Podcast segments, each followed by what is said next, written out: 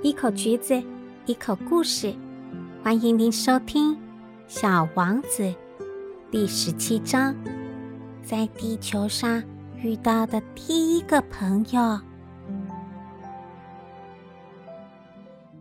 当人们说话想要说的俏皮些的时候，很可能就会有些不大实在。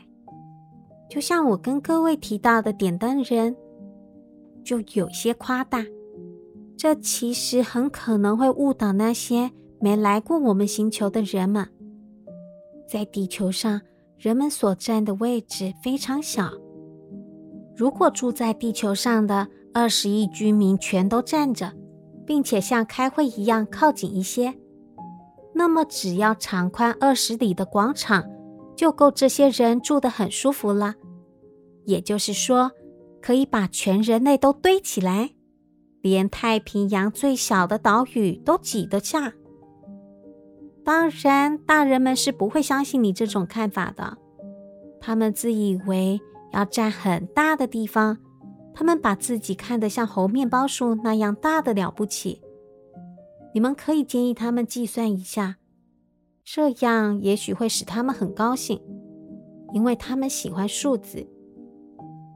可是你们没有必要去浪费时间做这种乏味的演算，没有需要。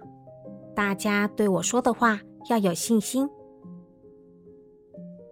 小王子到了地球上，感到非常奇怪，他一个人也没有看到。正担心自己是不是跑错了星球时，在沙地上有一个带月光色的圆环。正徐徐蠕动着，小王子还是道了声晚安。晚安，蛇说道：“我落在什么星球上？地球、非洲啊？嗯，难道说地球上没有人吗？这里是沙漠，沙漠中没有人。”地球是很大的。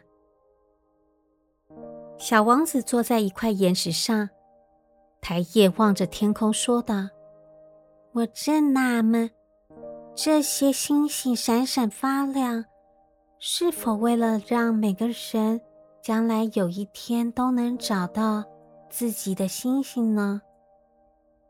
看，我那颗星星，它恰好……”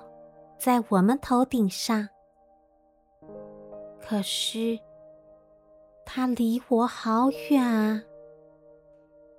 它很美，蛇说：“你来到这里做什么呢？”我跟一朵花闹翻了。嗯，哦。随后，他们都沉默下来。人在什么地方啊？